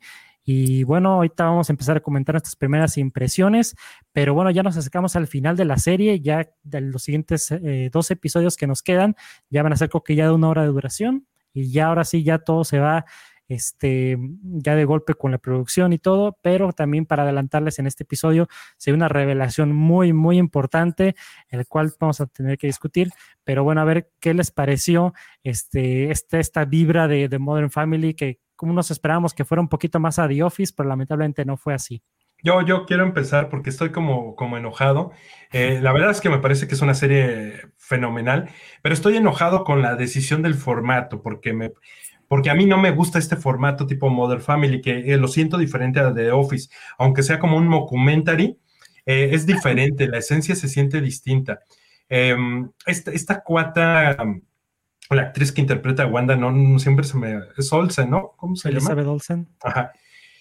Es tan buena actriz que, me, que hace que, que, le traiga un coraje. O sea, es muy buena esta cuata. La verdad es que creo que ha sido una revelación. Eh, la manera en que se conduce me cae tan mal. Yo quiero que ya a Wanda este, se le, hagan algo. Ah, o sea, no, no, no. No, pero ya, ya la controlen porque tiene secuestrado al pueblo. Ya lo he dicho, me he cansado, ¿no? Pero pero el formato no me gustó. La verdad es que se me hizo demasiado cansado, ya no soportaba, eh, pero yo creo que lo que está refrescando la serie es la presencia de Agatha. Esta actriz me parece fenomenal, cómo se ha conducido todos los episodios. Y, Brian, tú tienes ahí un comentario muy importante sobre Agatha y Mephisto. Ah, no, ah, sí, lo voy a dejar un poquito más al final porque quiero crear ese creyendo donde, ¡pum!, ya digamos el, el mega spoiler, ¿no? Pero así rápidamente para añadir lo que dices, Goyo, yo también me desilusioné un poquito con el formato porque siento que no lo aprovecharon al 100, siento que como que nos dieron este, como shots de brillantez de lo que pudieron haber hecho, como lo genial que aplicaron el formato anteriormente. Ya lo discutimos con el, Malcolm in the Middle, ya lo vimos con eh, Growing Pains, con Full House, con todas estas otras sitcoms que lograron adaptar muy bien el tono y el estilo del formato, pero esta semana no se sintió tanto así. Siento que ahora como que ya lo tomaron un poquito más normal y ya no se aplicó tanto como se debía el, formato. Pero sí, yo también coincido contigo, Goyo, que Elizabeth Olsen está dando quizás la mejor actuación de su carrera con esta WandaVision, porque hemos visto cómo ha podido cambiar el estilo de actuación como era en los años 50, de los 60, de los 80, de los 90 y ahorita ya un, estilo más contemporáneo y la verdad sí se la rifó. Yo espero que en un futuro veamos una nominación ahí al Emmy o al Globo de Oro, pero sí como que también este episodio para mí se me hizo medio pero el final sí estuvo muy, muy interesante. Ahorita lo vamos a discutir, pero bueno, ¿tú, qué, te pareció el episodio de ti, Hans? Yo voy a ser contundente. Elizabeth Olsen es una gran actriz. También me, no quiero que se le asesine, pero sí, por lo menos, no sé, ¿Qué, podrá aplicar, Goyo? ¿Un, auto de formal prisión? Es, que, ¿sabes qué, Hans? Por ejemplo, en el episodio pasado no pudiste estar, pero, pero Diego se la pasa defendiendo a su novia, Wanda. Se la pasa defendiéndole. Y, no, pobrecita, está controlada por, por Agatha. Este, no es ella, porque es buena. Diego, si estás viendo que espero que veas este episodio, ya, ya, ya basta. Ahí, sí, ¿no? Pero, pero qué actriz impresionante. Eh, nos causa esa, nos desespera, nos exaspera, nos... Y sí, hay una animadversión por, por lo pronto. Pero... Eh, es, nuestra Skyler de este tiempo. a eso iba. Así, ah, maldita sea Skyler, ¿por qué eres así? Y nuestro Vision es como nuestro Walter White, todo. Exacto, exactamente, le diste en el clavo. Sí. Pues eh, eh, y, en algún momento, Vision va a Broke Bad. ¿Así explico? Yo siento que le va a pasar eso. Las circunstancias lo van a hacer romperse mal. Yo también lo veo así porque va hacia el, va hacia el Broke Bad, eh, para allá va. Es una chanzona, es un tipo acá agradable, ¿no? Siempre les digo que se imagina y mucho con O'Brien. ¿Sabes qué? A mí me parece como el de este programa de Gringo en México, que es que es un señor gringo, ah, turista, bonachón, que ya tenía como 30 años viviendo aquí en México y trataba de seguir hablando como gringo, pues ya todo fingido, ¿no? ¿Y qué son estos? ¿Chalupas? Sí, sí, sí. Ese gringo así bonachonzote, ¿no? Pero aquí, fíjense lo que voy a comentar a continuación, que, que más bien esto quería, quería ser contundente. Para mí, todas las, las ejecuciones de otras formatos, incluyendo esta, me parecen excelentes. Pero que nosotros esta no la apreciamos, tampoco yo la aprecié. Pero es porque mientras más cercano es a nosotros, hay menos añoranza. Al haber menos añoranza, no, no, no, no, no la estamos valorando como las otras. Si se fijan, la que nos voló la cabeza y le dedicamos incluso un video fue la de blanco y negro. Mm. por supuesto. Eh, aquí es proporcional lo lejos que está el formato a, lo que nos encanta. Porque el de Malcolm te fue, wow, es cierto, como Malcolm. hasta ahí.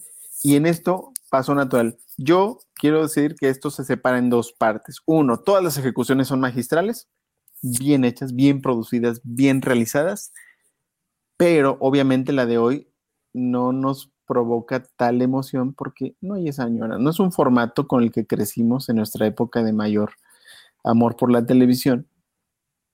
Eh, a mí me gusta Modern Family, veo que estuvo bien ejecutado, pero no me impresionó porque pues, es algo de estas épocas, ¿no? ¿Sabes qué pasa también?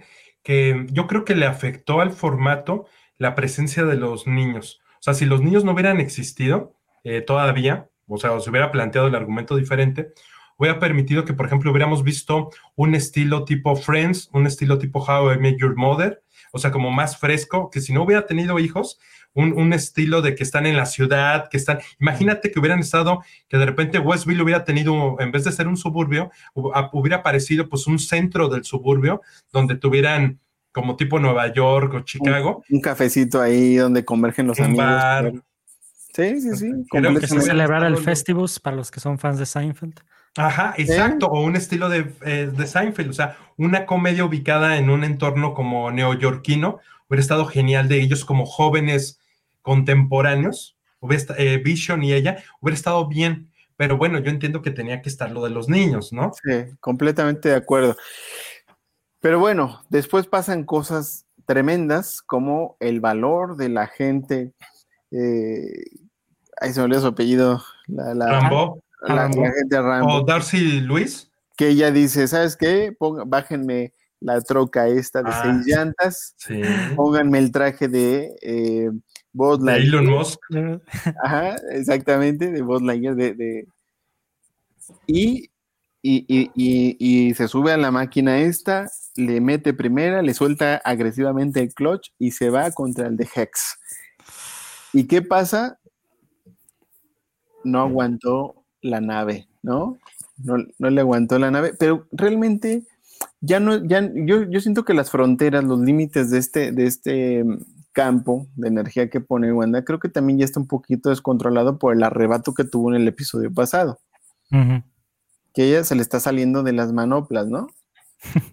Sí, ya no aguantó, por eso en su casa tenía estas modificaciones. Eh, el esfuerzo fue demasiado.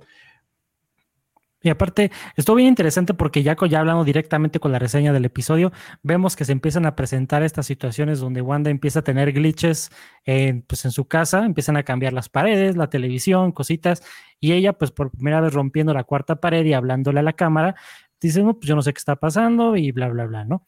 Y después de aquí vemos cómo este, simultáneamente eh, los, los del equipo de Sort pues empieza a, a ver esto, ¿no? De que llega la troca e intentan este, penetrar el, el, Hex y no pueden. Y de aquí nos lleva a una revelación bien, bien interesante, que es donde vemos que Mónica Rambo, pues ya, ya vemos que tiene ya, está estrenando superpoderes en los cómics. Creo, ahorita si estuviera Diego me podría corregir, pero creo que el personaje que está aludiendo es uno que se llama Fotón, el, el, personaje que está basado en Mónica Rambo, y ya vemos que ya tiene poderes porque puede entrar a Westview sin ningún rasguño, enterita y hasta ojiazul. Sí, eh, digamos que ya por fin, a mí lo que me gusta es que, lo que me gustó del episodio es que cuando vemos esta revelación, ahí yo dije, ándele, güey, ya tiene su contrapeso mi querida Wanda. Ya hay, quien, ya hay, quien, se le ponga que, que ¿no? Y hasta le dijo, pues déjate venir. No, no le dijo así, le dijo, trata de destruirme, ¿no? Le van a faltar manos para sacarme del ex. Sí, completamente, ¿no?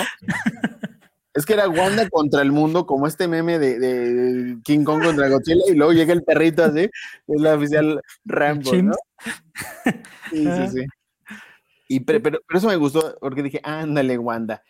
Y doble problema para Wanda por lo que ahorita nos vas a contar, Brian. Porque cuando ella dijo, híjole, es como, Wanda es como el chavito bully, que cuando el otro se revela, le empieza a bajar de... de Ah, ah, Eh, de, de- ah, la espuma, la espuma de su la chocolate. espuma, su Ajá. chocolate, sí, Ah, eso sí. iba a decir. Le empieza a bajar y, y dijo, no, esta sí ya me contesta, mejor vamos a bullear a alguien más, ¿no? Y llega su amiga Agnes, no, amiga, no, neni, vente conmigo. No pasa nada. Sí. Y, y ahí viene la otra parte, porque cuando Wanda se va así como pensando, híjole, ya la que se me va a armar con esta azul morena, no sabe lo que le espera, porque ese no es el único problema que se le viene. Y yo diría que hay un tercero, porque ya eh, tiene medio fastidiado a mi querido Vision. Vámonos con Vision para dejarlo mera revelación al final. Pero vemos que también Vision en este episodio quizás no hizo demasiado. Nada más se encontró ahí con Darcy Lewis ya de este lado del A ver, Hex, pero recuérdenme, Darcy aparece en otra película. ¿En Sí. cuál? en las de Thor. En las de Thor, correcto. Oye, y yo te ubico, yo te quiero ubicar, eh, porque yo soy fanático la de, de- de Virgen a los 40. Ella es la adolescente, que es eh, hija de la novia de Steve Carrell en la de Virgen a los 40. Ah, Steve Carrell tiene una claro. novia que es una señora Sí, sí, sí. que tiene una hija adolescente que pues está despertando en su sexualidad y Steve Carrell la tiene que llevar a unas pláticas de educación sexual. Es esta chica. Y también esta chica es la que salía en una serie de televisión donde eran como unas meseras o camareras que tenían un traje amarillo como con rojo, que salía con una rubia. Efectivamente, claro, claro que sí. Buena referencia, hay que ver Virgen a los 40. Buenísima, es que es súper divertida. Cuando le hacen como la carita feliz en, en- en el torso, quitándole. Ya no soy con la escena cuando dices, ¡ah, Kelly Clarkson! Para no desviarnos tan- tan- tan- tanto del Bueno, tema, Ella entra, pero yo siento que entra como, como una encubierta, porque la ubica, la ubica Vision, la despierta, Y, y- y- y me gusta que ella toma las cosas con serenidad. Dice, pues vamos a darle, ¿qué hay que hacer aquí? Hay que manejar este camioncillo, súbete Vision, ¿eh? Sí, a mí me, me- también me gustó eso porque fue como, ella ya sabe, no se, no se choqueó de que, ay, ¿qué me pasó? Que el circo. No, No. fue como, ok, ya sé dónde estoy, vámonos a chambear, así como que no me la Porque- complico. Ella ha visto las transmisiones desde el inicio, entonces sabe qué onda con la Y acuérdate que ya, como llevaba muy poquito tiempo, y porque siento que ya no tiene la misma fuerza del campo este donde los tienen, este campo de concentración donde los tienen a, a la pobre población cautiva, pues ya ves que siempre cuando los despierta eh, Vision, pues sufren, ¿no? Traen un sufrimiento mental de que están sido, han sido secuestrados. Pero esta cuarta dijo, ay, fue un mal momento, pero afortunadamente ya no lo padeció tanto. No sé si fue por el tiempo que llevaba o porque quizás Wanda ya no tiene la misma fuerza. Entonces, eso fue bueno que no, no, no se destanteó. Sí, no la dejó tiempo- tan dañada. En Ajá. tiempo de serie, o sea, literal, desde que se metió y por eso en lo que se despierta Vision, luego, luego la despierta y eso fue lo que la ayudó, yo creo. Y me agradó ver porque Darcy Lewis es un personaje muy carismático y que tú con el que te encariñas luego, luego. Y vemos que ya se pueden chambear, pero vemos que nos describen que Wanda les empezó a poner obstáculos para que Vision no llegara a la casa. Y en eso fue su participación en este episodio, como llego, no llego, y pues ahí se quedó. Pero de aquí nos vamos, quizás ahora sí a la carnita del episodio, porque vemos que los gemelos eh, eh, se los lleva Agatha a distraerlos un ratito de no estar con la mamá, en lo que ella sabe que dónde está Wanda, se los lleva Agnes. se los lleva Agnes y se los lleva a su casa, muy sombría, por cierto. ¿Por qué decíamos Agatha? Yo dije Agatha hace rato, ¿verdad? ¿Por qué dije Agatha? Pues por spoiler. No, que no, que no es Agatha. es esta Agnes. ¿Agnes? Agnes. Entonces, ¿de Y dónde saqué lo de Agatha? Pero que Allá, sí. allá vamos. Ay, además, fíjate, el subconsciente ya lo está traicionando, güey. Sí, sí, sí. Pero ya está padre porque vemos que se, esta Agnes se lleva a los niños y ya pues les enseña un conejito muy chistoso y no sé qué tanto. Y se sigue refiriendo a su esposo Phil, al cual seguimos sin ver. Eh, se me hace bien interesante eso. Y Pero vemos, yo siento que es el famoso ¿Me visto? Me, me pisto. me pisto. El- Ahorita tengo una- una- un, un video muy interesante que les vamos a poner de eso, pero se me hace bien interesante porque vemos a Catherine Hahn como que ya todavía más suelta, porque sabemos que es una superactriz que Sí, ya necesitábamos que sacara más de esos dotes de comedia y de cositas así, que me encanta. Es que Goyo, tipo, perdón, ¿no has visto quiénes son los Millers? Vela, Goyo, ahí eh, No, ah, ok, ok. Oye, no, sí es Agatha Harkness, ¿por qué me decían que no se llama Agatha? ¿Por qué me están diciendo que era Agnes? No, es Harkness, ¿no? Sí, es Agatha. A ver, creo que aquí hay un, bueno, pues está bien, está bien. Abona a, que el espectador de Hello There diga, ¿qué está pasando? Sí, ¿qué, qué, está pasando? Que lo a ver, la, realidad. ¿Por qué me dijeron que no era Agatha? Sí es Agatha. Estamos aquí aplicando las maniobras a ver, a ver, a ver, expliquen, expliquen. Socovianos, porque vemos que después de esto de que ya está Agnes se lleva a los niños y todo, y que después de esta confrontación. ¿Agnes o Agatha? Agnes, Agnes. Vamos a llamar a esta parte Agnes. A ver, ya resuélvanlo. A ver, díganme sí o no, porque, yo ya lo busqué es Agatha. Es sí y no, porque vemos que ya se enfrenta con Rambo y que ya se va a Wanda, que ya se le, le pusieron su estate quieto, y vemos que pues, se topa con una zona secreta en la casa de Agnes porque le dice, oye, ¿dónde están los niños? Creo que se van a jugar al sótano. Se va al sótano, llega Wanda, empieza a ver qué onda, y de repente que llega Agnes y le dice, pues tú creías que eras la única pues mágica de, este pueblo, pues no, mija, porque mi nombre verdadero es Agatha Harkness y bueno, para ¿Y por qué no me decían antes? O sea, ustedes. ¿Por la revelación? Yo, yo, yo, cuál revelación, pues si ya todo el mundo vio el episodio para cuando está escuchando esto ya lo vio. Y ustedes me están diciendo, no, no, no, no es Agatha. Yo, yo, yo estaba como mero, debía haber parecido un idiota diciendo este, Agatha cuando no era Agatha. No, sí es Agatha. Y es que padre porque vemos que, bueno, ya con tantos datos que se han este, compartido en la red y todo, vemos que Agatha Harkness es este, ¿cómo se dice? Es el personaje de los cómics, que es una bruja, que es la que entrena a Wanda y todo esto. Y ya vemos que, y ya vemos que con esto, al parecer, ya podemos poner a descansar esas mendigas historias de Mephisto, que para los cuales le tengo un regalito a todas estas personas que por más de un mes nos estuvieron diciendo que Mephisto, que Mephisto, que Mephisto en redes sociales, pues solamente les quiero compartir este video.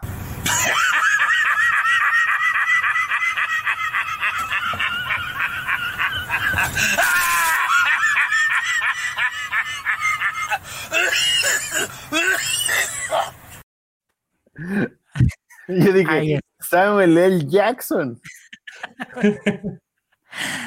Diremos que no, pero bueno, se parece. Se parece. La última vez que yo vi a Samuel L. Jackson fue desvaneciéndose y diciendo, Mother. ¿Cuál fue bueno? Fue buen gag.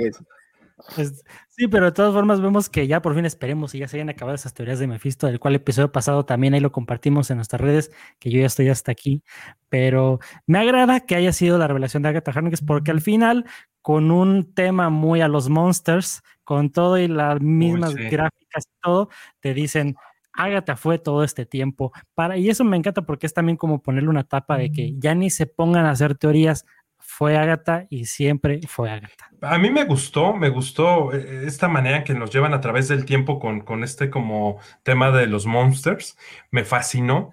Pero, pero lo veníamos comentando todo el tiempo, o sea, nosotros nunca decíamos, sí, debe ser Mephisto, o sea, siempre estuvimos hablando de que era Agatha, que era la bruja, pues era evidente, ahí estaba y, y se comentó, pues porque la gente pensaba en otros y ahí la tienes.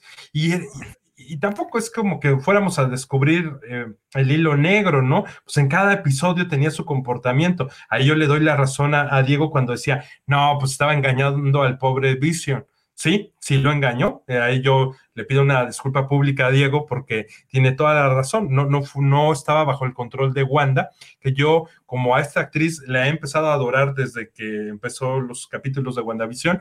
Yo dije, no, está bajo el poder de, de de la mala de Wanda, ¿no? Pero me dio mucho gusto. Nada más, ¿sabes qué? Sí me dolió muchísimo que yo no sé, no sé si van a correr a alguien en Marvel por haber hecho eso, de, que dijera, sí, yo maté a Chispita. Híjole, sí. Eso como que siento que fue el error del episodio. No debieron haber salido con el perro. Em, sí me pareció poco noble, ofensivo. Muy fuerte, muy fuerte. Sí, el declarar que llevó esa acción, pues sería para que no lo tuvieran en Disney Plus esta serie. O sea, ahí yo siento que fue la frontera que no debieron haber tocado. No sé qué opinas, Hans. no, yo justo ese iba a ser uno de mis últimos comentarios, que no, si nos estaban llevando por un por momentos agridulces, este fue amargo, amargo. Porque vemos que también eh, fue es bien, bien ¿cómo se puede? Bien contrastante porque vemos toda esta, como volvemos a la presentación de los monstruos, de que fue Agatha y vemos cómo ella era detrás de cámaras la que ocasionaba las cosas y todo eso, de manera, vamos a llamarle simpática, porque hasta el final vemos cómo se dirige a la cámara cuando está en el, el diciendo así como, y todo este tipo de cosas como muy simpáticas. Y Sasquatch, que te terminan con esa revelación de yo fui la que mató a Sparky, dices. Oye, pero, pero ya, ya había dicho algo antes, cuando estaban en, en los los, cuando metían estos bytes de, entrevista y, le dice, ay, si no te va a morder, y en eso, sí, alguna vez mordió un niño. Puede ser chistoso, pero ya, ya cobra otro sentido, ¿no? Ya cobra otro, lo, que pasa es que es, no sé si ustedes lo han visto cuando, o sea, socialmente, socialmente, la, la gente está sufriendo más cuando le pasa algo a un perrito que a un niño. Creo que solamente cuando eres padre, eh, obviamente el sentimiento hacia los niños está a flor de piel, pero los que no son padres normalmente sienten mal las cosas cuando le pasan a... yo, he escuchado declaraciones de personas que, que, que puede pasarle algo a un niño y no lo sienten tan feo, pero cuando pasa con una mascota es, es horrible, con la excepción de los que han sido padres, que creo que, que primero siempre va a estar los niños, los hijos. Es que el animalito es un ser completa, completa, completamente indefenso, inocente. Y a mí se me hizo fuerte en ese momento me que decir, ay, caray. Sí. Literal es como termina el yo creo, yo, creo que no era tan necesario, pero bueno. Tendrán sus razones. Yo también creo que estuvo muy, muy extraño ese momento, pero bueno, ya para este, cementar, cimentar que es Agatha la villana, que ella pues no se toca el corazón con nada, ni siquiera con un perrito. Y eh, pone la situación muy interesante porque vemos, por ahí ya empiezan a circular las teorías. Hay una que me da mucha risa porque para no, para seguir fregando con el mendigo Mephisto, ya están diciendo que el conejo es Mephisto. Así que bueno, yo lo que les puedo no, No, no, no, no, no, todos sabemos que el conejo es Exculax. y para los que no conozcan, Esculax es una criatura mitológica la cual consiste en es un caballo con cabeza de conejo y cuerpo de conejo, ¿no? Totalmente, porque vemos que yo lo que investigué rápidamente en línea es de que ya ven que el conejo está Agatha, bueno, ya lo está diciendo Agatha, ya se refiere él como el Senior Scratch, pues resulta que en los cómics eh, el personaje de Agatha Harkness tiene un hijo que se llama Nicholas Scratch, que dice es un mago y un supervillano que los cómics que aparecen en Marvel que es predominantemente un enemigo de los cuatro fantásticos. Está muy interesante eso, porque por ahí se llegó a discutir que, un, que el, ingeniero espacial que se refería a esta Mónica Rambo iba a ser Reed Richards. Ya vimos que oh. fue una militar cualquiera, pero... Ah, bueno. Sí, porque el otro... Eh, eh, a ver, estamos hablando de, que se parece a Mark Anthony. Mm. ¿Cuál? De los Fantastic Four. Ah, sí, sí, sí, este, Oh, sí, ajá, sí lo ubico. Es, que hay uno de los cuatro fantásticos que se parece a Mark Anthony, ¿no? Yo llegué a creer que era el cantante Mark Anthony. Mark Anthony, el, Mark Anthony, el hombre cadáver. bueno, ya, ya, porque esto se está tornando otra cosa. Este, yo les quiero comentar a todos los podescuchas o los que están viendo la transmisión o escuchando que eh, tienen que dejarle un poquito después, porque también a mí una cosa que me molesta mucho de la época en la que vivimos es que los consumidores, haciendo alusión al ensayo de hace rato, los consumidores de contenido, eh, a pesar de esta manera en que Marvel ha tratado de reeducar a la población o a los, bueno, de generar verdaderos cinéfilos que permanezcas en la sala hasta que se terminen todos los créditos y entonces sepas qué hace cada quien. Em, hay escenas postcréditos. Eh, porque de hecho yo veía un, comentario en estos días, en esta semana, de que no había nada que durara más, o sea, que, los créditos de WandaVision duraban más que la pandemia. O sea, hacían alusión a eso. Pues, ¿qué creen? Para todos ellos que criticaban a los créditos de WandaVision y que no quieren valorar el trabajo de todos los que intervienen en esta, en esta pieza de contenido, en esta serie, pues espérense o adelántenle, porque seguramente no se van a esperar, adelanten a cuando se acaba el ending y que pasan los anillos de compromiso de, de Wanda y de Vision. Eh, en ese momento inicia una escena de postcréditos. Totalmente, porque aquí vemos a Mónica Rambo que ya también descubre el sótano de la hora nueva Agatha Harkness Y vemos que al final recibe la visita sorpresa del mismísimo Pietro Waximov, ¿eh? Maximov, es que está en Tawanda, pero fíjate que es bien chistoso porque vemos que efectivamente puede ser que sí se trate del Pietro de los X-Men, pero simplemente está bajo el control de Agatha Harkness. No sé qué opinan ustedes. Entonces, ¿cómo llegó ahí? Yo, yo creía que había llegado porque Wanda había roto el multiverso y a lo mejor la que fue por él eh, es... Fíjate que también estuve investigando por ahí y ya ven que cuando llega al sótano, este parte de Castillo Medieval, hay un libro en el centro. Resulta, bueno, me puse a investigar que según ese libro, no sé ni cómo se llama, pero según la función que tiene, es de que ese es el acceso a los multiversos. Oh. Entonces, a lo mejor Agatha es la que pone ese libro, logra detectar al otro Pietro y lo saca para destantear a Wanda. Porque este estaba vivo y el otro no. Así es. Y, pues, ojalá, esto sea el inicio para que metan a los X-Men, sería genial. Pues va a llevar tiempo porque, porque no va a estar fácil, ¿no? El tema de las franquicias, ahora que tienen que ver hasta cuándo permanecen, porque ahora, bueno, Fox ya se convierte en Stars, ¿no? Y ya es parte de ellos, pero hay que ver cómo está el tema de la licencia.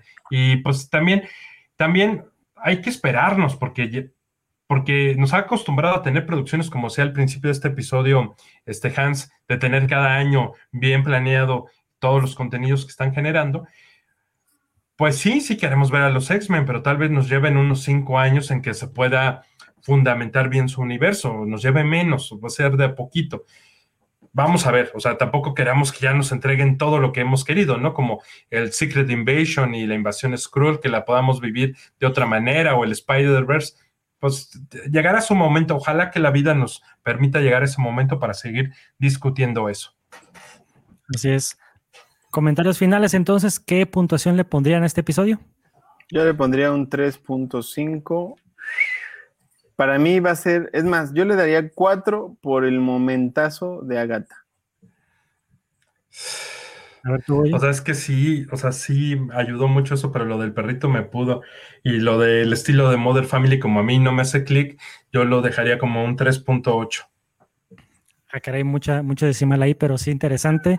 Yo también lo hubiera dejado en un 3, pero si no fuera por la revelación, yo sí le subo poquito al 3.5 pero fue disfrutable, quizás no, no nos impactó todo el episodio como los demás, pero esa revelación ya por fin pone a descansar esas teorías que tanto me molestaban en lo personal y nos pone en una situación bien interesante, porque como lo discutíamos también a nivel de estructura de guion, no se pintaba que fuera alguien más, que no fuera alguien que ya se nos había presentado de cierta forma y que eso sea una lección también para muchos, no porque seamos una eminencia, pero para que también no se vayan con, con todo lo que les dicen en internet, ustedes también investiguen y empiecen a analizar pero sí, ya se nos viene el final de la serie casi casi, nos faltan dos episodios, van a estar muy interesantes y por supuesto que los vamos a estar discutiendo aquí en, en CineGeeks.